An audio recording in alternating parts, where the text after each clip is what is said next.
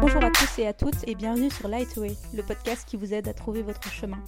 Après trois ans de blogging sur les réseaux sociaux et de vidéos sur YouTube, j'ai décidé de me lancer dans une nouvelle aventure passionnante, celle de créer un podcast qui met en lumière des petites étoiles sur Terre des femmes et des hommes inspirantes et inspirants autour de l'alimentation saine, de l'écologie, du bien-être et de l'entrepreneuriat belge. Aujourd'hui, j'ai l'immense plaisir d'accueillir Hélène que vous connaissez peut-être sur les réseaux sociaux, with Hélène Feuillat. Hélène est coach, une déclencheuse de potentiel passionnée par son métier.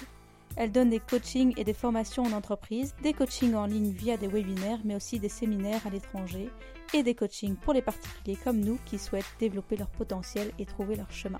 Nous nous sommes rencontrés via un speed coaching et j'ai adoré le style d'Hélène, quelqu'un de profondément positif et dynamique. Comment a-t-elle décidé de se lancer comme indépendante en tant que coach? Comment a-t-elle créé son univers original qui lui est propre? Quels sont ses conseils pour trouver son chemin?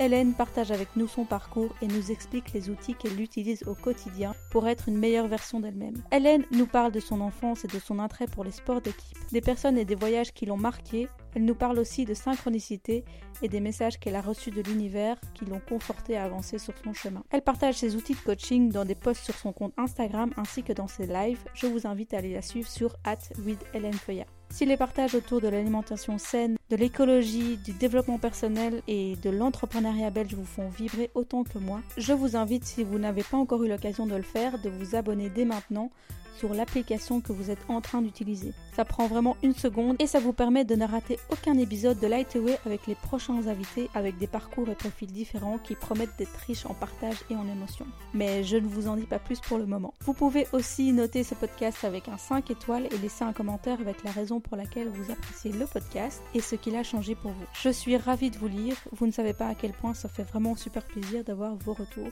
Et je suis ravie de vous inviter maintenant à rejoindre ma discussion avec Hélène. Hello Hélène, bienvenue sur Lightway. Je suis vraiment contente de te recevoir. Est-ce que tu peux te présenter en deux mots à nos auditeurs? Évidemment. Donc, euh, je m'appelle Hélène Feuillat, j'ai 48 ans. Oui. Je suis coach et formatrice depuis 2008, donc ça fait quand même déjà un moment. Et avant ça, j'ai euh, bossé pendant 15 ans, en gros 15 ans, dans le secteur essentiellement euh, événementiel et on va dire relations publiques. Je pense que ma première partie de carrière, en fait, comme je dis, était le moment parfait pour euh, identifier le potentiel déjà chez les gens pour pouvoir dans le projet euh, faire en sorte que ça fonctionne au mieux. C'était quoi ta fonction à l'époque? J'ai commencé au, bas de l'échelle comme, euh, comme assistante.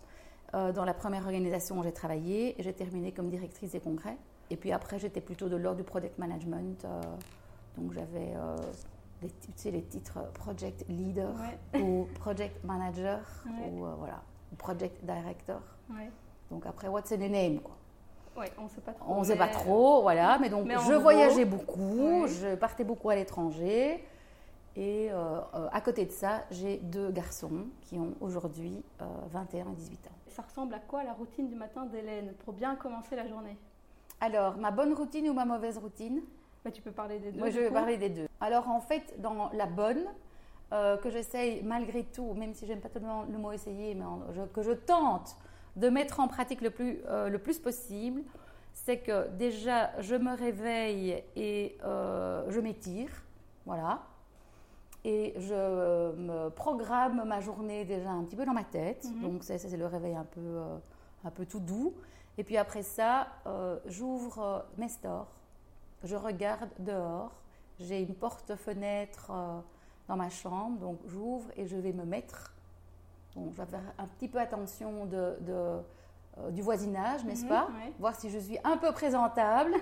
et donc, je vais me mettre dehors et je vais respirer un bon bol d'air. Je vais regarder un peu, je vais écouter euh, les oiseaux. Je dois dire que ça, c'est vraiment quelque chose qui est venu plus avec le confinement. Mhm, je ne sais pas s'il n'y avait pas d'oiseaux avant. En tout cas, je ne les entendais pas comme je les entends aujourd'hui. Moi aussi, c'est fou. Et, donc, voilà. Et donc, j'adore euh, être un peu à l'affût des petits bruits. Voilà, je suis plutôt devenue une matinale. Je ne pense pas que j'étais matinale avant. Maintenant, je suis plutôt matinale. Donc, euh, je mets mon réveil en général euh, vers 6h35. Euh, Et donc, je, voilà, j'écoute. Il paraît que la lumière, ça joue vraiment quelque chose sur, enfin, sur le cerveau, je crois, et qu'on a besoin de cette lumière pour vraiment se réveiller et donner une information au cerveau qu'on se, se, réveille. La même chose pendant pour le soir. Pour le soir. Et la mauvaise routine, c'est que j'ai une tendance un peu trop rapide à prendre mon téléphone. Oui, évidemment. Tu vois Et donc euh, de euh, sortir du mode euh, avion et, et, déjà m'embarquer dans un flux d'informations qui n'est peut-être pas indispensable à 6h35 du matin. C'est ça. Voilà. Avec le risque du coup de ne plus me rendre compte de l'heure qu'il est et après devoir galoper pour être à temps euh, à mes rendez-vous. Ça m'arrive quand même de temps en temps, je dois l'avouer. Je voulais savoir euh, quels sont les moments ou les personnes qui ont pu te marquer dans ta vie ou qui ont fait ce que tu es aujourd'hui? Inévitablement, ma famille a, une influence, euh, je pense, importante sur, sur qui je suis aujourd'hui. J'ai été éduquée de façon assez sportive en ayant vraiment l'œil pour aussi bien les sports collectifs que les sports individuels. Mhm. Et ça, je pense que ça m'a vraiment aussi formée. L'esprit de L'esprit d'équipe, euh, l'équipe, la compétition aussi, le challenge. Euh, et puis à côté de ça, les mouvements de jeunesse que j'ai adorés. Tu faisais quoi comme sport? Alors je faisais du hockey, du hockey, du tennis. Mon père était joueur de hockey, mes grands-parents étaient joueurs de hockey. Je pense que je suis plus ou moins née avec un stick. Ok. Donc, et alors autre chose qui m'a quand même fort marquée et ce pourquoi je suis vraiment très reconnaissante euh, à mes parents, c'est qu'il euh, y avait par chance, pas loin de chez nous, une école internationale, en fait l'école européenne de Moll. Et euh, c'était une école euh, que j'ai tout simplement adorée, avec ce côté international qui m'a marqué à jamais.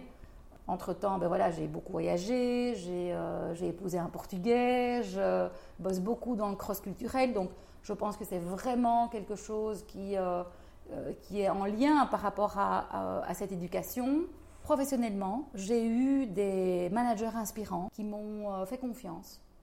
Euh, moi qui n'ai pas terminé ma formation académique, je pense que c'était important de pouvoir me réaliser autrement. Et ces personnes-là euh, n'ont jamais douté en fait de, de mes capacités. D'ailleurs, je pense, je devrais leur demander, mais je pense que mes parents non plus. Donc c'est à travers d'autres personnes que tu as pris confiance en toi en fait, parce qu'ils t'ont porté je pense que j'avais déjà quand même une bonne confiance en moi au départ.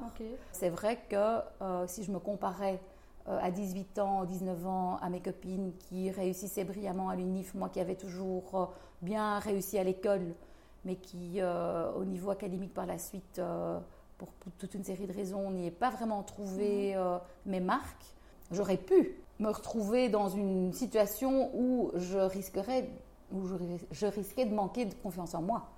Et en fait, je pense que justement les personnes pour qui j'ai bossé euh, ont pu déceler toute une série de choses où ils se sont dit, ben voilà, elle va pouvoir euh, être bonne là-dedans, bonne là-dedans. Et, et, ça, j'en suis très reconnaissant par rapport mhm. à, ces, euh, à ces managers qui m'ont fait confiance et qui m'ont aussi appris la rigueur, l'œil pour le détail, des choses que j'avais peut-être pas au départ. Donc, ça a été très, très formateur, en fait. Les débuts de mes années professionnelles. C'était vraiment euh, des années euh, très très chouettes. D'ailleurs, je garde un excellent souvenir de ma première, des 15 premières années professionnelles que j'ai eues. J'ai adoré tous mes jobs.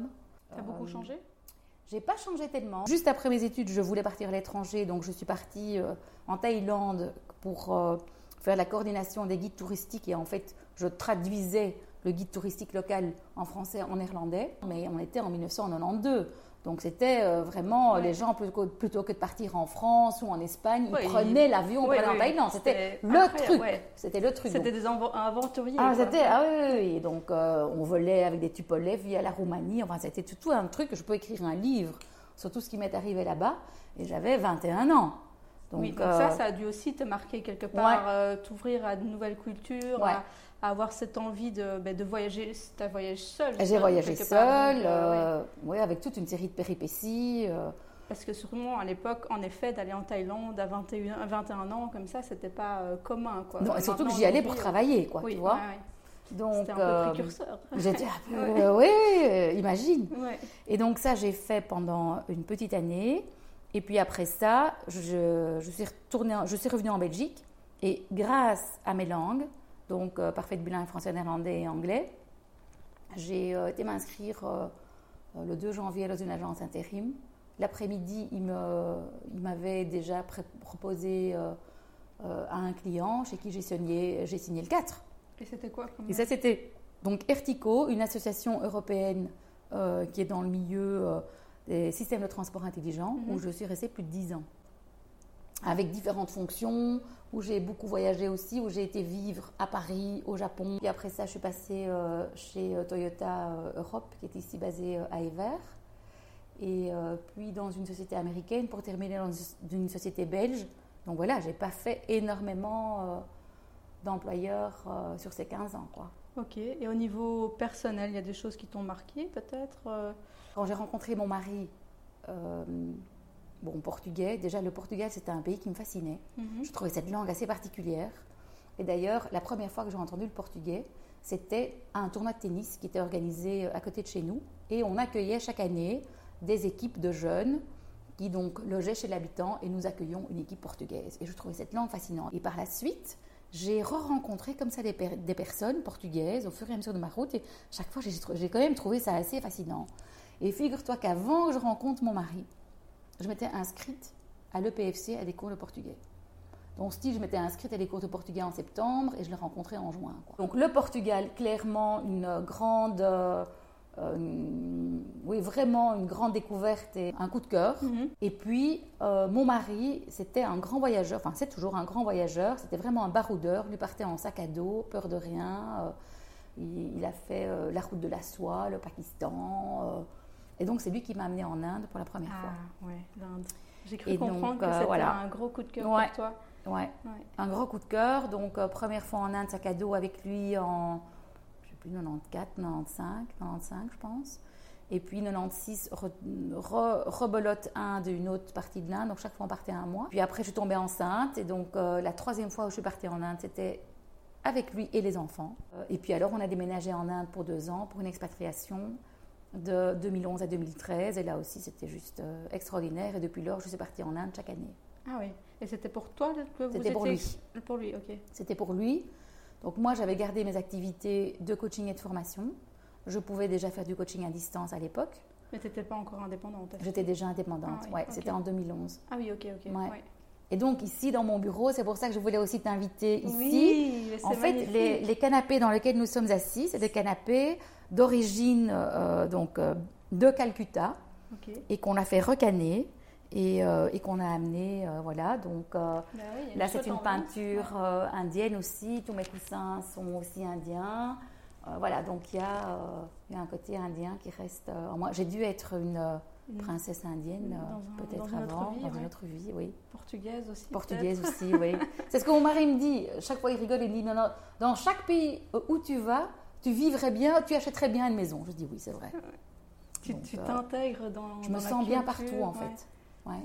J'aimerais maintenant qu'on revienne un peu à- aux prémices de, de ton indépendance. C'est quand en fait que tu t'es dit en fait maintenant je dois me lancer, je dois plus être employée, je dois euh, voilà euh, prendre un peu euh, peut-être mon courage à deux mains pour, euh, pour me lancer. Est-ce qu'il y avait des choses euh, que tu n'aimais plus dans ton job ou bien est-ce que juste tu voulais euh, ton indépendance? Il y a clairement eu des, hum, une réflexion, j'ai envie de dire, je ne sais pas si je peux dire ça, une réflexion, mais en tout cas, inconsciemment, un cheminement. Et je pense que le cheminement était lié à mes enfants en particulier. Parce que, donc, en 2008, mon aîné avait 10 ans et je voyais déjà euh, les humanités approcher. J'avais des super euh, Mary Poppins qui venaient m'aider euh, pour la gestion des enfants euh, au quotidien. Donc j'ai toujours eu beaucoup de- d'aide. Néanmoins, c'était un timing euh, quand même assez militaire ou minuté. Et en fait, j'avais besoin de plus de liberté dans la gestion du temps. Je voulais autrement peut-être m'occuper aussi de mes enfants. Mhm. Je voulais avoir peut-être moins de pression, moins de, moins de rythme effréné. Et, et c'est ça, je pense, qui m'a amené à, à me dire euh, que je voulais pas bosser moins, mais que je voulais bosser autrement. Mieux. Oui, être mieux, en fait plus pouvoir vraiment moi décider en fait. Mhm. Ouais. Mais seulement, je te dis bien, c'est un cheminement inconscient. Je me suis réveillée un matin, je me suis dit là, je vais Ah faire ouais. autre chose. Ok. Ouais, le lundi de Pentecôte 2008, je me souviens très bien, j'étais avec mon mari euh, en Alsace. On, euh, on faisait un week-end en amoureux et je me suis réveillée le matin, je lui ai dit je vais, euh, je vais faire autre chose, je vais lancer mon truc, je vais devenir coach. Et tu n'avais pas réfléchi Rien, zéro. J'avais lu aucun livre de développement personnel. J'avais, enfin, j'avais pas, j'étais pas spécialement attirée par la psycho. Ouais, ouais. Et donc mon mari m'a, m'a quand même demandé, enfin, il n'a pas très bien compris, Ouais. tu vois. Il n'a pas très bien compris. Et c'est vrai que pour lui, le coaching, euh, 2008, il y avait déjà des coachs, mais c'était quand même pas du tout euh, ce qu'on, ce qu'on entend aujourd'hui. Et donc, euh, il croyait que j'allais devenir coach sportif et donc il trouvait ça très très drôle. En fait, je voulais, j'avais déjà mon projet en tête très clairement, je voulais accompagner des femmes qui euh, retournaient travailler après une interruption de carrière, une grossesse, euh, congé maternité, congé parental, euh, etc. Mais Ou expatriation. Mais c'est une idée qui est comme si c'était venu à toi, comme Ouais, ça, ouais. d'un coup, une illumination. Ouais. Parce que c'est fou de ne pas avoir réfléchi à ça pendant des mois et se dire, OK, maintenant c'est ça, j'ai un peu réfléchi à plein de choses, mais c'est ça. En fait, ouais, c'est comme si c'était venu venu, comme toi. ça. Vraiment. Et j'avais déjà mon nom, donc ça c'était début juin. Eh bien, j'ai été parler à mon employeur euh, début juillet. Et il m'a dit, mais écoute, c'est une super idée, on comprend, c'est vraiment des entrepreneurs, eux aussi, donc euh, ils trouvaient ça top. Et donc on s'est juste arrangé parce qu'il y avait des événements sur lesquels j'étais censée bosser. Mhm. La formation en coaching que je voulais suivre, elle commençait fin septembre. Tu l'as trouvé comment? Alors, en fait, j'ai été me renseigner, euh, j'ai été sur Internet, je pense, et puis euh, j'ai été parler à quelques coachs, un que je connaissais, euh, et ils m'ont tous dit il faut aller suivre une formation. Et donc, je me suis renseignée aussi bien au niveau du, de- du côté pratique, et puis des, des coûts. Et donc, Mhm. j'ai atterri chez, à l'époque, BAO, Elan Vital et Coaching Ways étaient ensemble en une école. Aujourd'hui, c'est deux écoles séparées. C'est des Et, écoles qui sont connues dans le ah oui. milieu du coaching Oui, c'est des écoles qui sont connues euh, dans le milieu du coaching, à Bruxelles, mais aussi en, euh, en Belgique. Et d'ailleurs, elles ont aussi des activités à l'étranger. Et j'ai, pour moi, c'était euh, fantastique. J'ai adoré. Et donc, j'ai commencé cette formation fin septembre. Et en fait, je me suis mise comme indépendante au, je pense, euh, 15 octobre. Et cette formation durait combien de temps du coup? Alors, elle durait euh, pratiquement une année scolaire. En fait, j'ai fait deux, les deux grands modules de l'époque. Donc, il y avait euh, ce qu'on appelle le, le coaching euh, développement plutôt personnel. Mhm. Euh, et puis après ça, il y avait encore une partie plus pour l'entreprise et j'ai fait les deux.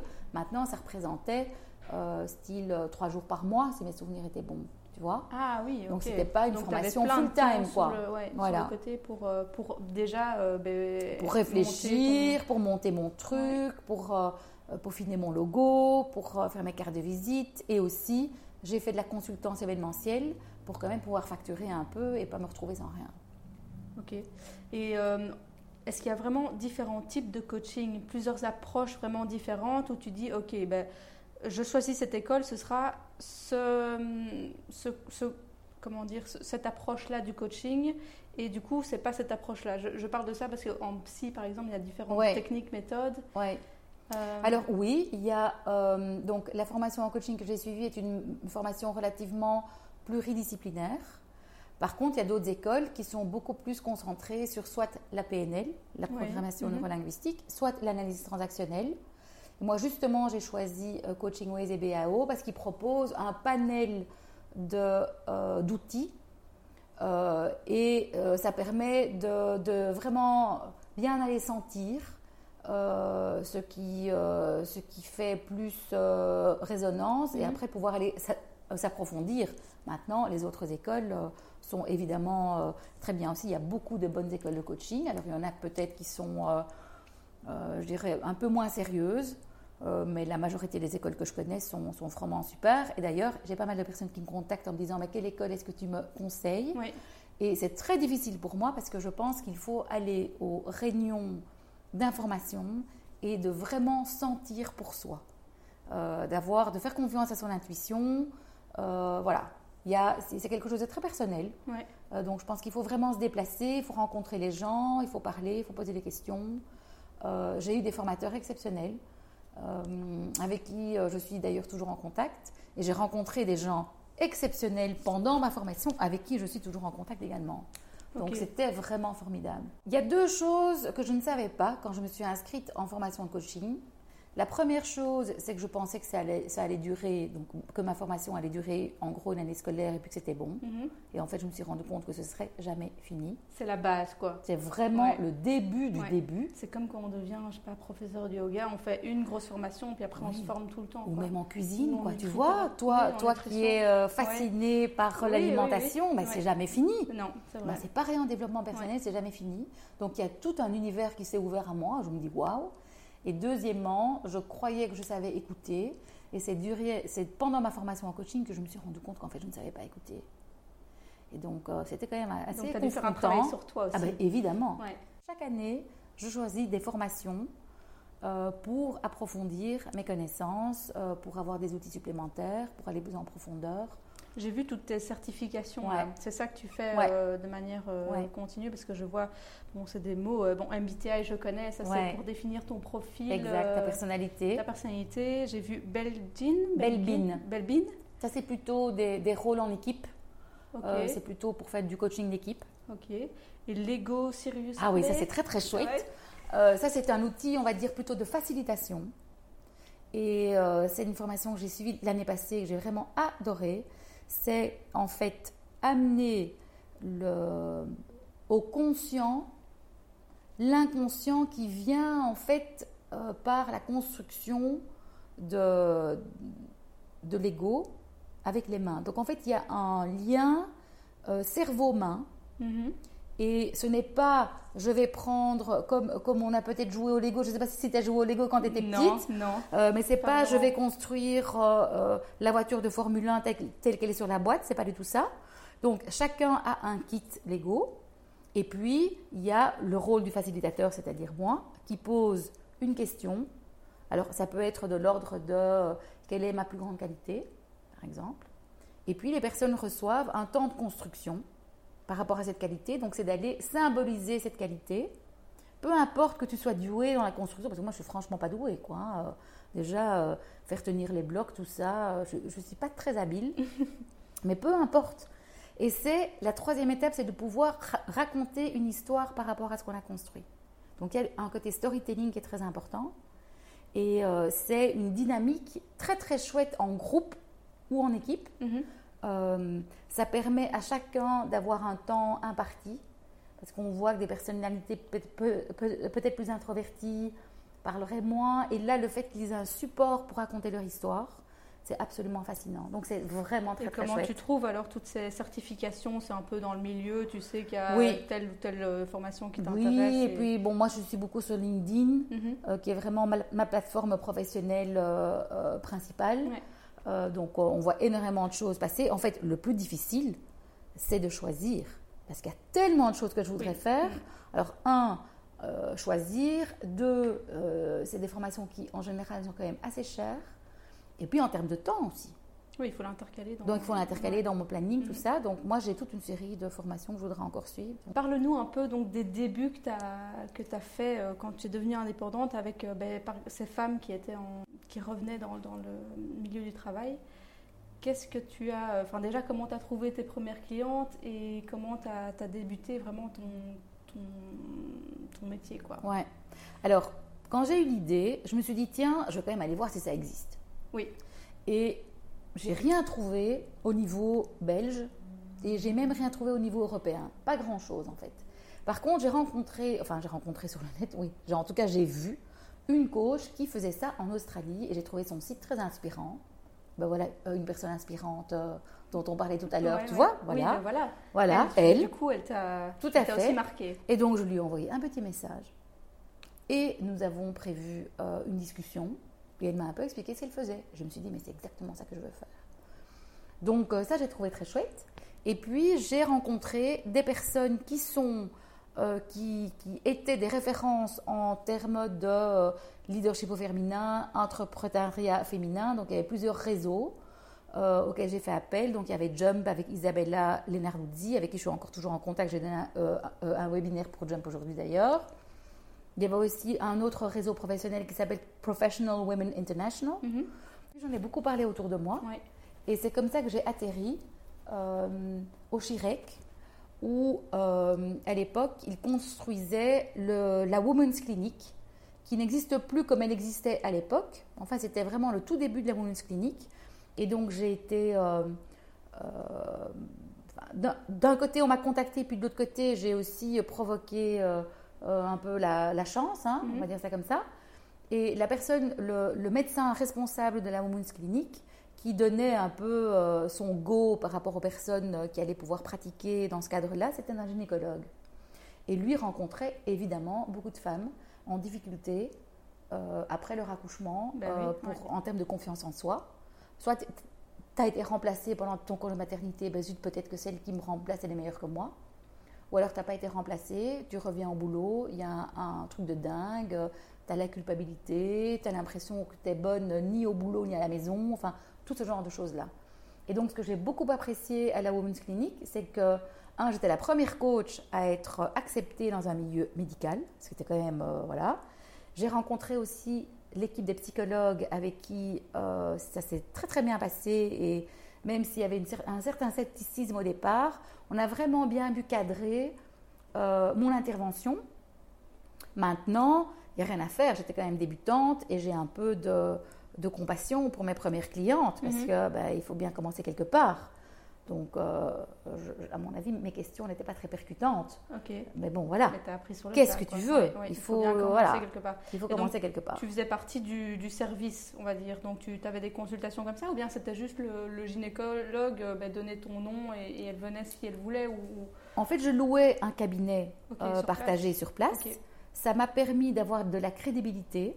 Parce qu'en termes de coaching, ben voilà, c'était pas encore la crédibilité qu'on pourrait avoir aujourd'hui. Et même aujourd'hui, il y a tellement de coachs. Comment est-ce que tu vas pouvoir faire la différence? Donc Mhm. là, en termes de crédibilité, ça m'a énormément aidé. Ce qui m'a aussi aidé, c'est que j'ai gagné un prix euh, pour mes activités de coaching. Et donc ça aussi, ça a généré euh, du, euh, on va dire, de la visibilité. Et puis, j'étais référencée aussi et par les psys et par les gynécos. euh, donc, ça, ça a quand Donc, même aidé. Seulement, je me suis très très vite rendu compte que il fallait que je euh, touche les entreprises.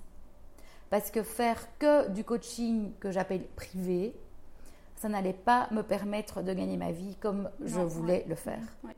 Et donc euh, ça, ça m'a quand même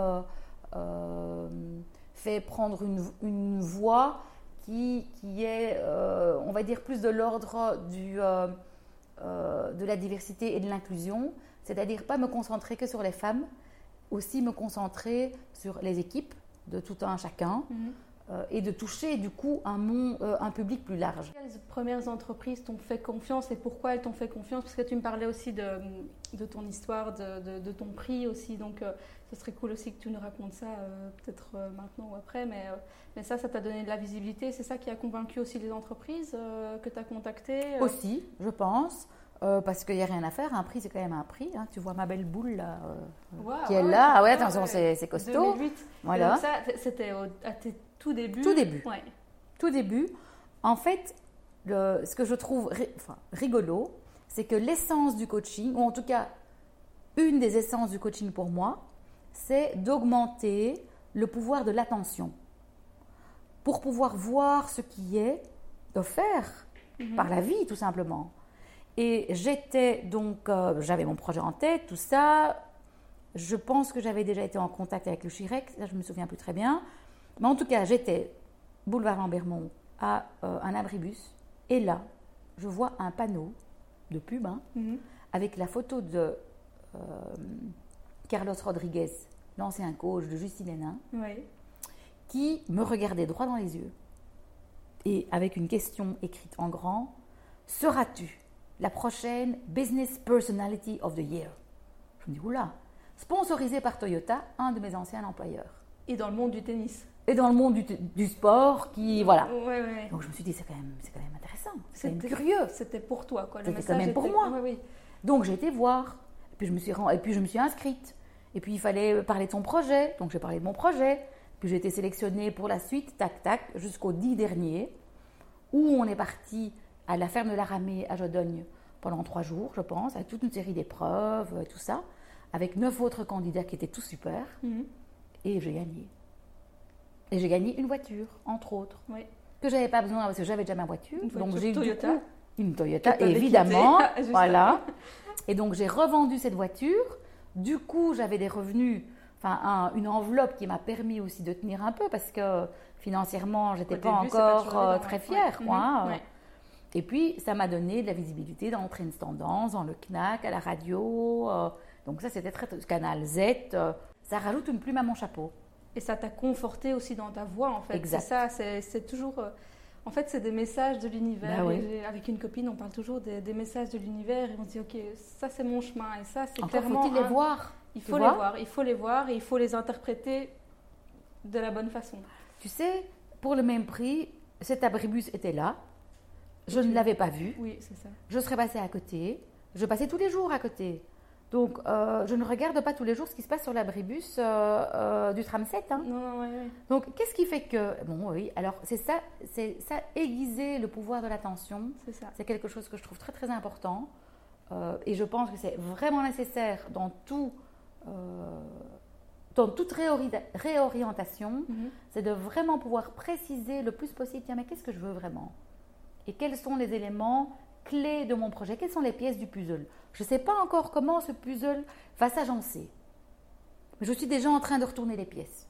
Ça, je pense que c'est vraiment important. Si tu avais plusieurs conseils à donner pour les gens qui, se disent ok maintenant je ne suis pas là où je dois être je le sens j'ai une intuition ou bien il y a des choses dans mon quotidien qui ne font pas avec, euh, avec moi euh, c'est quoi tes conseils? Alors la première chose que je pense être absolument essentielle et je le dis aussi à mes enfants, c'est qu'il faut faire quelque chose qu'on aime.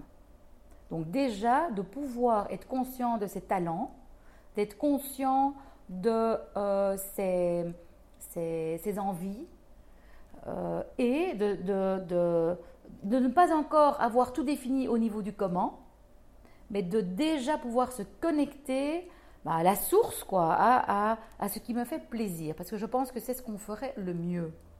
Après, je pense aussi que c'est important d'avoir un œil pragmatique sur ces activités, car sauf si quelqu'un qui nous écoute peut vivre d'amour et d'eau fraîche, mhm. c'est important de pouvoir transformer son idée en quelque chose qui va correspondre à la réalité financière aussi euh, de chacun. Mais bon, ça c'est pour chacun différent, mhm. évidemment. Euh, ça, je pense que c'est important. Ce qui est aussi important, je pense, c'est de pouvoir se dire que tout ce que j'ai fait jusqu'à présent peut me servir pour là où je suis maintenant. Et ça, c'est quelque part un peu l'univers, je pense, qui nous aide.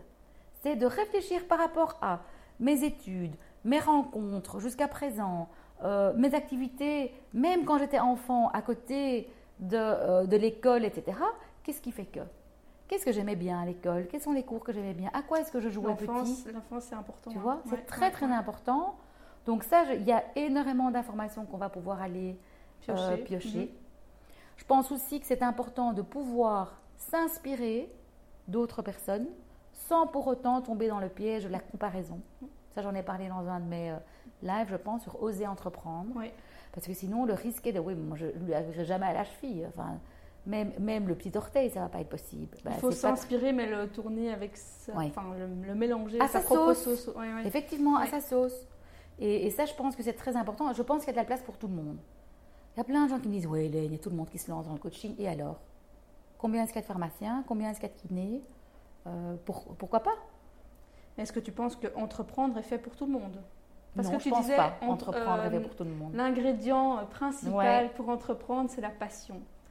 Euh, et, et, oui, je pense que tu as raison, mais il y a des gens qui ne sont pas forcément passionnés non plus, qui entreprennent très bien quand même.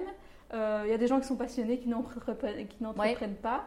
Euh, est-ce que est-ce qu'on est, obligé d'entreprendre quelque part? Bah, De toute façon, il y a plein de façons d'entreprendre. Hein, il y a des personnes qui ont un job comme employé et qui entreprennent par ailleurs. Soit ils entreprennent, ils sont très En fait, pour moi, l'entrepreneuriat, c'est aussi un état d'esprit. Oui. Et on peut très bien entreprendre au sein de l'organisation qui nous paye euh, euh, comme employés. Exact. Ou bien entreprendre dans sa vie perso des exactement, choses en dehors. Mhm. Donc, je pense qu'il y a beaucoup de possibilités différentes d'entreprendre. Maintenant, pour revenir à l'entrepreneuriat dans le sens se lancer comme indépendant ou quoi au caisse, je ne pense pas que ça convienne à tout le monde. Et quelque part, heureusement. Je pense qu'il y a quelque chose, ben, justement par rapport au lâcher prise euh, et, le live que j'ai fait hier, il y a quelque chose de l'ordre de oser faire confiance à la vie. Et des personnes qui ont une tendance à l'anxiété, pour mille et une raisons, euh, je pense que c'est compliqué à ce moment-là. Parce que en tant qu'entrepreneur, on ne sait pas très bien de quoi est fait demain. Et il n'y a pas de sécurité financière telle qu'on la connaît euh, quand, on est sous un contrat d'employé. Donc, mm. effectivement, c'est arriver à être plus. Euh, à être OK avec le fait de ne pas savoir vraiment de quoi est fait demain. Ce n'est pas pour autant qu'il n'y a pas des choses qu'on peut mettre en place aujourd'hui. Mais il y a quelque chose de l'ordre du faire confiance, je pense, qui est important du faire confiance et toujours et de la résilience aussi hein, parce effectivement c'est vrai que euh, moi je me dis ok si on fait ce qu'on aime on sera de toute façon bon et on arrivera quelque part à, trouver un moyen d'en de, vivre mais euh, il y a quand même dans l'entrepreneuriat quelque chose qui est euh, un ingrédient comme ça nécessaire qui est ben, toujours réussir à s'adapter et, à, apprendre de ses erreurs et tout ça et tout à fait c'est pas non plus euh, simple. Et, C'est pas simple et, je pense qu'on apprend beaucoup de. Hein, euh, tu connais la citation il n'y a pas d'échec, il n'y a que des leçons. Bon, certaines personnes qui ont euh, eu, qui ont vécu une faillite, par exemple, vont te dire que c'était quand même un échec, ou en tout cas quelque chose de très très difficile à vivre. Donc je pense qu'il y a quelque chose de la résilience effectivement là. Ce que je pense aussi, c'est que j'ai eu un certain timing au niveau de mon, euh, mon entrepreneuriat, c'est que j'avais déjà mes enfants. Euh, donc toutes les questions de l'époque de l'ordre de assurance, hospitalisation, euh, congé de maternité, congés parentaux, tout ça c'était déjà passé pour moi. Mhm. Alors aujourd'hui, les femmes indépendantes sont beaucoup mieux encadrées et protégées qu'elles ne l'étaient à l'époque. Néanmoins, c'est moins confortable. Et donc, c'est aussi pouvoir se poser la question de quel est le prix à payer. Et c'est une, question de valeur, exactement. Et, c'est la balance, c'est souvent la balance liberté-sécurité. Hein. Mhm. Après, il y a, d'autres valeurs qui peuvent euh, prendre euh, un certain poids. Mais dans tous les coachings euh, que je fais de l'ordre de oser se lancer comme indépendante, et j'en ai eu aujourd'hui une personne cet après-midi qui réfléchit à se, à se lancer comme indépendante, euh, il y, a, y, a, de ça. et je pense qu'il y a aussi certaines personnes qui ont des croyances beaucoup plus aidantes de l'ordre de, bah, de toute façon, si ça ne fonctionne pas, je retomberai toujours bien sur mes pattes. Je reprendrai un job mhm. euh, euh, comme employé au quick, hein, au pire. tu vois? Oui, oui. Donc, voilà. il y a quelque chose de l'ordre de la transmission au niveau familial, de l'éducation. ça dépend tellement de l'histoire des gens. Je connais des personnes qui, ne, qui, ont une famille d'entrepreneurs ou d'indépendants et qui ont quelque part beaucoup souffert, qui ont travaillé comme des dingues et qui disent à leurs enfants, mais surtout, ne faites pas ça. Et puis il y a d'autres personnes qui sont justement employées et euh, les, les, enfants veulent se lancer comme entrepreneurs ou comme indépendants et les parents qui ont travaillé pendant 25 ans dans la même boîte ne comprennent pas. Non, ils, font, ils disent aussi. Et ils disent aussi surtout ne fais pas ça, mais voilà. Est-ce que tu aurais des, exemples de success stories dans, tes 12 ans de carrière là, qui t'ont marqué ou bien qui, sont, qui peuvent être inspirants pour, euh, pour les gens qui nous écoutent? J'ai par exemple Anne-France, euh, et euh, je pense qu'elle m'en voudra pas si je la nomme. Donc, elle, Anne-France, est psychologue au départ, mais elle a toujours été fascinée par les fleurs. Et donc, elle avait d'abord sa propre petite boutique à Volué à côté de chez Rob. Et elle s'est rendue compte que c'était quand même dur quoi, d'avoir sa boutique. Et puis, donc, elle a décidé de, fonctionner autrement et elle a été travailler chez un fleuriste, collaborer avec un autre fleuriste, où bah, la collaboration, elle s'est rendue compte que c'était quand même pas. Mhm. elle ne pouvait pas mettre sa patte comme elle l'entendait. Et donc, elle a voulu fonctionner encore autrement. Et là, depuis plusieurs années, elle, euh, elle a son atelier, en fait, dans son garage, qu'elle a complètement aménagé, et elle fonctionne à la commande. Alors oui, elle fait aussi les mariages et tout ça, mais maintenant, c'est aussi à la commande et ça fonctionne super bien. Donc elle a trouvé un bon business model. Donc elle a trouvé un bon business model. Alors il y a certains jours, le Covid naturellement, c'était pas vraiment prévu, hein, Mais elle fait aussi des bouquets pour les sociétés, les abonnements. Moi, je suis super fière de son parcours. Et je trouve ça très, très inspirant de voir aussi comme quoi elle n'a pas abandonné sa passion pour les fleurs. C'est ça, ouais. Euh, je trouve ça fantastique. Aujourd'hui, c'est quoi ton emploi du temps entre euh, entreprise et particulier enfin, hors, confinement, du coup, hors de, confinement. de base. D'accord. Et peut-être aujourd'hui. Alors, on va peut-être distinguer les deux. Avant et après. Alors. Exact. Alors, je dirais que de base, c'est plutôt 80-20. Donc, 80 entreprises et 20 privées. Entreprises, sachant que c'est aussi bien de la formation que du coaching, mais c'est quand même beaucoup de formation. Et aujourd'hui, ben, c'est, euh, je dirais, 40-60, 40 entreprises et 60 privées, avec quand même beaucoup de coaching et un peu de formation, sauf que la formation, c'est plus des journées entières en présentiel, c'est des webinaires, c'est des workshops, donc c'est plus, plus court. Et c'est des formations pour, non, du tout. Pour, des managers en entreprise peut-être pour, euh, pour Ça peut être des managers, mais ça peut aussi être des, des collaborateurs euh, euh, lambda. Hein. Pour leur donner des outils dans leur quotidien. Oui, c'est ce qu'on appelle aussi les soft skills. Donc ça peut être lié à la communication, mais ça peut être lié à la confiance en soi. Ça peut être aussi comment fonctionner mieux en équipe. Hein, je, moi, moi, je crois beaucoup dans le coaching d'équipe. Je pense que c'est vraiment le futur.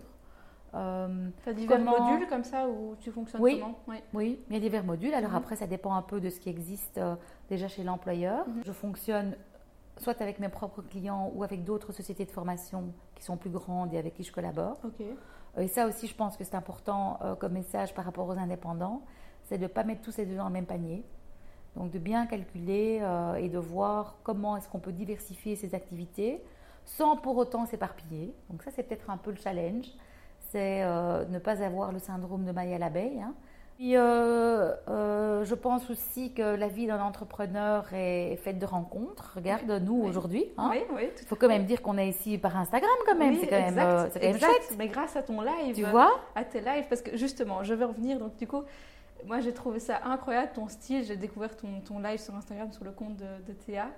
Euh, et, j'ai trouvé ton style super chouette. Et bon, on t'a dit, ben voilà, je vous offre, euh, je fais un concours pour offrir, euh, pour offrir, un coaching particulier. Et elle tu t'as dit, ok, envoyez-moi un mail. Moi, je t'ai écrit une tartine avec tout mon parcours. Je me suis dit, allez, j'y vais. Et, bon, finalement, j'ai pas été la, gagnante, mais tu m'as quand même dit, ben, je te fais un, speed, un speed coaching, un mini coaching, et je trouvais ça ben, super chouette. Et ben, merci Instagram, puisque aujourd'hui on est, là ensemble. Et et franchement, j'ai trouvé ton style super chouette et super. Euh, ben, euh, allez, euh, comment dire ben, T'es franche, tu vas et tu as, un style assez. assez pushy. assez cash en tout cas. Assez cash, mais, mais ça y va et c'est positif, etc. Et j'adore. Et, et j'ai vu ton compte Instagram, je vois tes visuels, tes, tes, citations et ton style hyper. mais tu as un style particulier. Et je me demandais, mais comment tu as mais déjà, comment tu as décidé de te lancer sur Instagram euh, Comment tu as choisi un peu ton style, euh, ton style visuel et, euh, et ton logo aussi qui est, qui, est, super chouette Ah ouais. Alors, c'est quand même, en termes de timing, c'est quand même assez intéressant. Donc, moi, j'ai d'abord eu mes activités back to business, donc le retour des femmes au travail avec un logo, etc. Puis, je me suis associée avec une personne, une formatrice, où on a créé Samskara Transmission, qui était notre activité de formation pendant 9 ans. Et j'ai quitté Samskara en décembre 2018 ah en me disant, pas si, longtemps, en me disant, mais voilà, j'ai vraiment envie de faire mon truc à moi. Et c'est là que m'est venu le With Hélène Foya. Donc je voulais vraiment avec, et je voulais mon nom pour justement par rapport au coaching pouvoir bien mettre ma patte. Euh, parce que dans tous ces trucs de formation, on ne sait pas trop qui est derrière les noms. Quoi. Et donc je voulais que je puisse être reconnue, mais ça m'a demandé quand même un effort de sortir du bois. Oui. Hein. oui. Et euh, euh, ça a été toute une cogitation. Et j'ai été accompagnée par euh, une amie qui elle-même se, réorientait dans tout ce qui était marketing digital. Elle bossait avec une graphiste pour travailler sur les images, tout ça. Et donc, elle est basée en Australie. Mais bon, le monde est petit, n'est-ce pas? Oui. Et donc, elle deux ont bossé sur euh, mon image. Et comme elles se lançaient aussi, elles étaient tout à fait contentes de, de, me faire ça à des prix aussi intéressants. Et donc, elles ont bossé sur mon site, elles ont bossé sur mon logo. Et euh, je te dis pas, le nombre de versions de logos avec des petits détails qui font la différence. Mais en fait, j'adore mon logo. Oui, moi Vraiment. aussi, je trouve ça super chouette. J'adore mon logo avec les feuilles euh, feuillats, tu vois. Ça change d'un truc coaching en fait, hyper voilà. basique, générique. Voilà, là, je voulais pas. De, de, de rivière, je voulais pas de pierre l'une sur l'autre, là, machin. Je voulais, non, je voulais pas tout ça, je voulais sortir un peu de, de ce truc-là. J'adore mon identité euh, avec euh, les petits oiseaux, Les un flamants peu, roses, les flamants. Ouais, oui, tu vois, il y en a, voilà. Les couleurs. les euh, couleurs, le corail. le euh, corail, tu ouais. vois. Enfin voilà, donc je voulais un truc un peu différent. En fait, tout a été prêt Juste Ben, avant le attends. quoi. Donc euh, c'était prêt, euh, style, euh, j'ai lancé mon site en septembre 2019. Mhm. J'ai commencé à m'inscrire sur Instagram avec Oui d'Hélène Feuillat. J'étais déjà sur Insta au niveau privé, Mhm. euh, mais en fait j'avais rien compris à Insta, tu vois. Mhm. En fait, j'ut- j'utilisais Instagram comme Facebook. J'avais juste rien pigé. Et donc, ben, qui m'a fait quand même comprendre Instagram, c'est Émilie Duchesne. Ok. Parce qu'en fait- été ta coach. C'est elle qui m'a un peu coachée quand même, ou en tout cas qui m'a Les rôles se sont forcée Mhm. quelque part à, à- à prendre conscience de l'importance Ouais. d'Instagram. Elle t'a un peu poussé là. Ah, ben, dit, complètement. euh, ouais. Et c'est grâce à ce live TA, moi je, pas ne savais pas ce que c'était un live, je n'avais jamais Mhm. vécu, de, enfin j'ai jamais su- suivi un live, donc je sais que j'ai l'air un peu has bon j'ai quand même 48 ans, hein, donc euh, voilà, donc quelque part je suis très fière de me dire Ben la oui. vieille toche ici Ouais. qui comprend quelque chose, ou en tout cas le début. Et alors ben, c'est comme ça que j'ai découvert aussi euh, Canva, Ouais. Je n'avais jamais entendu parler de Canva moi avant le 15 mars, tu vois, je ne savais donc pas tu t'amuses maintenant avec Canva. Ah, c'est dingue, ça me prend, enfin, ça me prend un temps bête. C'est pas vrai parce que je trouve que mes posts, je les fais assez vite. Ouais. Mais j'adore aller me perdre dans les photos, dans les trucs. Donc si je fais pas attention, j'y passe du temps, mais parce que j'aime bien. Mais t'as pris vachement le pli hein. entre les lives, tout ce que tu postes et tout ça, euh, tu gères, euh, tu, tu gères à fond là, hein, je trouve. Ah bah je trouve aussi. Ouais. eh Ben, Et en fait, je suis pas, fi- enfin, je suis pas peu fière de dire que j'adore mon compte en fait.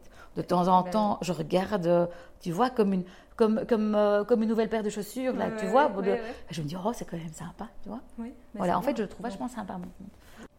Est-ce qu'il y a des conseils en développement personnel à toi qui t'ont marqué ou que tu appliques au quotidien Alors, euh, j'ai vu, ben, on a déjà parlé de communication non violente, des accords Toltec et tout ça, et j'avais envie un peu d'en discuter avec toi parce que la communication non violente, moi j'ai envie de faire une formation Ouais. euh, un jour.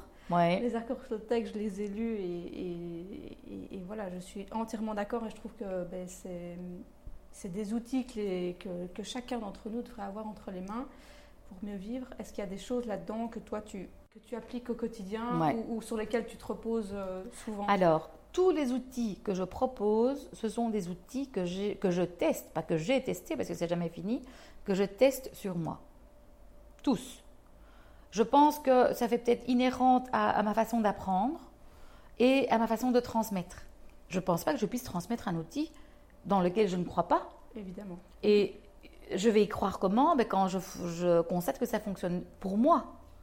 Euh, ça peut être un peu limitant parce que ça veut dire que les outils dans lesquels je ne crois pas, ben, je ne vais pas les proposer, mais quelqu'un d'autre fera ça très bien. Donc, euh, oui, les accords Toltec, euh, j'y pense au quotidien. C'est quelque chose que tu as hum, connu depuis longtemps ou bien tu Alors, j'ai découvert les accords Toltec pendant ma formation en coaching. Jamais entendu parler de ça avant, mais jamais. Et je me suis dit, tiens, ça me parle ce truc, je vais un peu me renseigner. Et donc, j'ai terminé ma formation en coaching en 2009. Et en 2010, euh, j'ai trouvé la formation, en, tout cas en français, euh, de, des accords Toltec par le Cercle de Vie de Maud Séjournant, euh, qui est une femme fantastique. Et, et donc, j'ai commencé mon parcours de formation de 18 mois avec le Cercle de Vie. C'est une formation qui existe à distance de toute façon. Avec- Mhm. Ils ont aussi des, des retraites euh, euh, de, de quelques jours. Mais moi, j'ai fait la formation de 18 mois. Et, euh, et j'ai trouvé ça absolument extraordinaire. D'ailleurs, le 12 ans, Cercle de vie... Oui, comment? Non, mais je veux dire, dix ans après, tu es encore. euh, Ah de- oui, tu oui. t'accroches encore à, à ça. Ah bah, écoute, et et- y a Ça- certains jours où je me dis, ta parole n'a pas été très impeccable. Mhm. Tu as quand même pris les choses personnellement. Qu'est-ce que tu as encore fait comme supposition? Ah bah oui, ce n'est jamais fini. Seulement, je dois quand même constater que j'ai grandi. Bien sûr. Et je, je me rends compte que je réagis certaines fois quand même très différemment que ce que j'aurais réagi il y a 20 ans. Je pense très franchement que des personnes qui me connaissent depuis toujours, même si elles vont te dire fondamentalement j'ai pas changé, je pense quand même que j'ai changé, mais Ouais. comme du bon vin. Oui, oui, oui. Oui, on ne change pas fondamentalement, mais on s'améliore, je trouve. Je pense. Ouais, ouais. Et, et en tout cas en prise de conscience, dans ma façon de communiquer. Alors évidemment qu'il y a des jours où je pète des câbles, il y a des jours où, euh, où euh, je me dis, ah, je parle à mon ego en disant, dis, tu ferais bien un Mhm. peu de te calmer. Oui, oui. Euh, Enfin voilà. Seulement, oui. L'important, c'est de, de connaître les outils et de pouvoir, même si au quotidien, ben, on, on est, on est imparfait quand même, mais de pouvoir s'y raccrocher à certains moments. Je pense qu'il y a toute une panoplie d'outils et chacun à choisir les outils qui lui parlent. Que ce soit la méditation, que ce soit la pleine conscience, que ce même ce soit du yoga ou pas, ou de la cuisine. Oui. Vous avez quelque chose de très pleine conscience à faire la cuisine. Seulement, il y a des gens qui vont dire, la cuisine, ça ne me parle pas, moi je préfère aller nager. Mais très bien. Est-ce que tu as des projets futurs, euh, donc soit personnels ou professionnels Est-ce que tu peux nous en parler? J'en ai plein. Trop peut-être Trop, je sais pas, mais euh, bon, une chose que je me suis rendu compte dans ce confinement, même si je donnais déjà des webinaires et que je faisais déjà du coaching virtuel, ce que je me suis rendu compte, c'était que j'avais vraiment un métier que je pouvais développer où je voulais. Et ce côté nomade, tu vois, euh, euh, nomade, je sais pas tout quoi, Digital que- nomade. Digital nomade. Mhm. Alors moi, ce serait euh, trainer, nomade trainer, nomade coach. Je dis, Mhm. mais qu'est-ce, que, qu'est-ce qui m'empêche? Là, je pars six semaines au Portugal. mais Je vais continuer à coacher. Alors, je vais d'abord me reposer. J'ai aussi prévu encore des coachings. Génial. Et c'est déjà des, des trucs que je faisais avant. Seulement, je pense que la, cette prise de conscience était moins présente. Donc ça. Euh, je pense que j'ai vraiment envie de continuer à développer mon compte Instagram. Euh, voilà, aujourd'hui, je suis arrivée à mes 400 Waouh followers. Alors, je sais bien que quand euh, tu en as 4000 comme toi, 400, ça paraît pas grand-chose, mais c'est le début quand même. Ah, ah J'en mais- avais 100 il y a Mais oui, oui. deux mois. La croissance est. Voilà. est- Donc, si je peux continuer à inspirer des gens via mon compte Instagram, je trouverais ça fantastique. Euh, si mes, enf- mes enfants devraient... Si, je pense que s'ils m'écoutent maintenant, ils seraient morts de rire de savoir que leur mère devient Instagrammeuse. Instagrammeuse, Ouais. quoi. Imagine, mais enfin, maman, t'es complètement tombée sur ta tête. Ben quoi?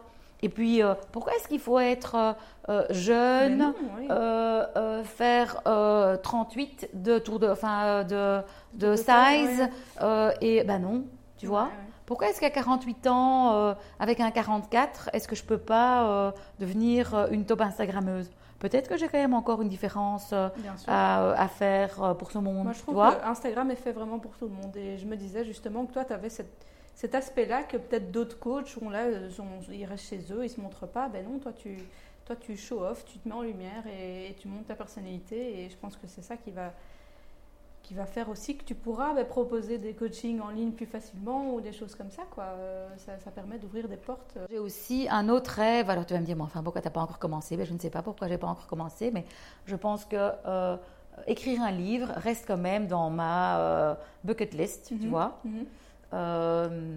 J'y ai déjà pensé plein de fois et tout ça, mais voilà, je non. Sur le coaching ou.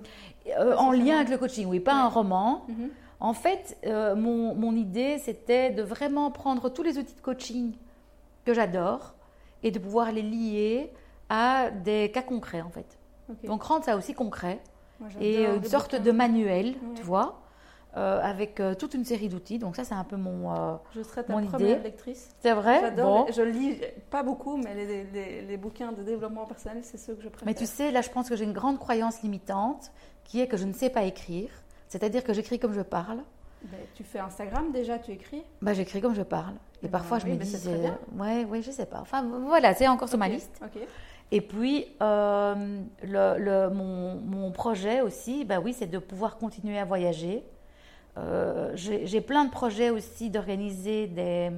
Alors, j'aime pas utiliser le mot retraite parce que c'est pas comme ça que je le vois, mais des ateliers à l'étranger. Donc, je vais organiser, en organiser un au Portugal euh, au mois de septembre, mi-septembre, avec euh, Sandrine Alouf, qui est mon, ma partner in crime pour Mhm. ce projet-là. Et c'est- pour qui? Alors, c'est pour des femmes Oui. euh, qui veulent se lancer dans l'entrepreneuriat, ouais, qui ont déjà un projet, mais qui n'est pas encore complètement abouti. Donc, pas la personne qui se dit j'ai un boulot de merde, je voudrais faire autre chose, mais je sais pas du tout quoi. Ouais. Tu vois, parce que ça, c'est pas en trois jours Mhm. que tu vas pouvoir maturer au niveau de ton idée. Donc, c'est plutôt des personnes qui ont des idées et il leur manque encore des petits trucs pour vraiment rendre ça Concret. concret Ouais. ou, ou successful. Quoi. Ouais. Et, euh, et donc, euh, on va faire du Lego Serious Play d'ailleurs aussi. Mhm. Et on fera ça à Ericeira pendant trois jours. Ericeira, euh, Ericeira, c'est un petit village de pêcheurs à une demi-heure au nord de Lisbonne. Et c'est une ville toute blanc et bleue. Et il se fait que Sandrine, elle, elle est euh, créatrice d'atmosphère. Et elle, euh, son signe distinctif, c'est le, euh, la salopette bleue. Et on s'est rencontrés à Ericeira via une connaissance en commun. Et donc, le titre de notre atelier, c'est Trouver son bleu. En fait, non, c'est Bleu de moi, en fait. Tu connais l'expérience, l'expression bleu de toi Ouais, ouais. Tu vois, comme le resto qu'il y avait dans le temps d'ailleurs. Et donc, c'est vraiment ça, c'est bleu de moi, c'est de trouver mon bleu. On va bientôt communiquer. On avait communiqué avant le Covid et puis on a mis ça un peu en parenthèse. Mhm. Seulement, voilà, maintenant, on, on ressort le truc euh, du placard. Et ce sera pour 10 femmes, toutes, euh, tout âge confondu, toute expérience confondue. On est en train de revoir nos prix, en fait, pour pouvoir rendre ça plus accessible. Mhm. Euh, et, euh, et donc, voilà, euh, très, très bientôt. Et puis, je rêve aussi de pouvoir faire un projet en Inde, à Calcutta en particulier, qui est vraiment la ville de mon cœur où j'ai où j'ai vécu. Mhm. Aussi euh, autour de, euh, ben là c'est plutôt du self-leadership. euh, c'est pas quelque chose qui tourne autour du yoga, de la méditation, mais c'est pas pour autant qu'il ne pourra pas y avoir un peu de yoga ou de méditation ou de cuisine, Ouais, hein. ouais. Mais vraiment de voyager avec. Alors je ne sais pas pourquoi j'ai cet attrait du, vers ce groupe de femmes. hein. Ça reste quelque chose de très euh, la sororité comme ça. euh, donc euh, le groupe de femmes en Inde, voilà. Chouette. Euh, Est-ce que tu aurais un mantra ou une devise inspirant euh, ou inspirante euh, que, tu, que tu aimes te répéter pour positiver au, au quotidien Tu sais, maintenant qu'on discute, il y a une personne vraiment que j'ai, enfin, il y a plusieurs personnes que j'ai trouvées extrêmement inspirantes, en fait, dans mes lectures. Et euh, quand j'étais ado, et une de ces inspirations, c'est Hélène Keller. Je ne sais pas si tu en as entendu parler. Non, non. Elle a vécu à la fin du 19e siècle et début du 20e. Elle était sourde, aveugle et muette. Il faut le faire quand même. ouais, ouais. Et euh, elle a écrit euh, plusieurs livres. Elle, en fait, euh, elle a, elle a, elle s'est complètement épanouie grâce au braille. C'était le début, Mhm. je pense, du braille. Et elle, elle dit qu'en fait, ben, l'aventure est une aventure, la vie est une aventure risquée où elle n'est rien. Après, Eleanor Roosevelt a repris cette, cette citation. Il y a un côté de risque, de, de l'audace d'oser. Prenons des risques. Quoi. Voilà. Mhm. Et une autre citation que j'adore, qui est quelque part euh, assez en lien, c'est celle de Fifi Brinatier. Hein, je, ne- je ne l'ai encore jamais fait, donc je pense que c'est possible. Ah, je la connaissais pas. Ouais. C'est quand même fantastique comme citation. ouais, ouais. Ça veut dire que sûr, oui, voilà. tester. euh, exactement. Comment est-ce que je vais savoir que c'est pas Mhm. possible tant que je ne l'ai pas encore fait? Puis une autre euh, personne que je trouve très très inspirante, c'est Alexandra David Neal, Oui. qui est une exploratrice. Hein, euh, qui, est, qui est partie seule en Inde, euh, qui a euh, décidé de quitter son mari, ou en tout cas euh, de laisser en plan en Suisse, là, et de partir avec son, son bâton, Ouais. voilà, seule, sans avoir peur, aller dans une époque où ça ne te faisait absolument pas, en faisant fi de tout ce que les gens pouvaient penser sur elle. Voilà. ne pas avoir peur d'être différent des autres et de Exact. faire des choses. euh, Exact. Et ça, je pense que c'est Ouais. vraiment un message très important à toutes les personnes qui nous écoutent, c'est de oser être soi. Très Et euh, je pense que c'est vraiment très très important. euh, Et, et voilà. justement, ça, ça signifie quoi pour toi trouver son chemin? Ben, je pense que c'est vraiment lié à la mission, hein, de, de- mais qu'est-ce que je euh, qu'est-ce que je viens faire ici, euh, sous-entendant sur Terre euh, Dans quoi est-ce que dans quoi est-ce que je m'épanouis En quoi est-ce que je suis bonne En quoi est-ce que je fais la différence? C'est comme en fait c'est quoi ma valeur ajoutée? Qu'est-ce qui fait que Et c'est ça qu'on fait aussi en coaching, c'est d'aller trouver, identifier les valeurs, les qualités et les croyances qui vont amener à, cette, à l'expression de cette valeur ajoutée. Et je pense que quand on est dans cette expression de cette valeur ajoutée, quel que soit le comment, eh bien, le chemin sera le bon. Je pense qu'il n'y a pas qu'un chemin. Non, moi non plus. Si les personnes du coup veulent te connaître davantage, parce qu'on n'a pas pu parler de tout, euh, vers quelle plateforme on les redirige? Écoute, je pense que mon compte Instagram est certainement le plus dynamique. Euh, pour les personnes qui sont vraiment plus orientées corporate et qui cherchent euh, peut-être un accompagnement pour leurs équipes Mhm. ou du coaching plus pro, elles peuvent aussi aller sur LinkedIn. Je suis euh, très active sur LinkedIn et, euh, également. Euh, site? où il y, a, il y a mon site évidemment. J'ai une page Facebook pour les personnes qui sont sur Facebook euh, que j'alimente aussi. Maintenant, peut-être pas de façon journalière, mais quand même assez régulière. Donc euh, sur Instagram, c'est with Hélène Feuillard. voilà, pareil sur Facebook, aussi. with Hélène c'est Sur LinkedIn, c'est Feuillard. Hélène un- Mon site, c'est Hélène Foya. Et puis, euh, ben, que les gens m'envoient des messages. Ben oui, Pourquoi pas? Ben oui. Donc, euh, on m'envoie un message, je réponds toujours. Ben merci beaucoup en tout cas et à très vite. Merci à toi, je suis honorée. Merci de vous être joint à notre discussion avec Hélène. Si elle vous a plu, vous pouvez nous le faire savoir en notant ce podcast avec un 5 étoiles sur Apple Podcast et en partageant un post ou une story sur Instagram en nous taguant at withhelenfoya et at pour qu'on puisse le ou la voir et interagir avec vous.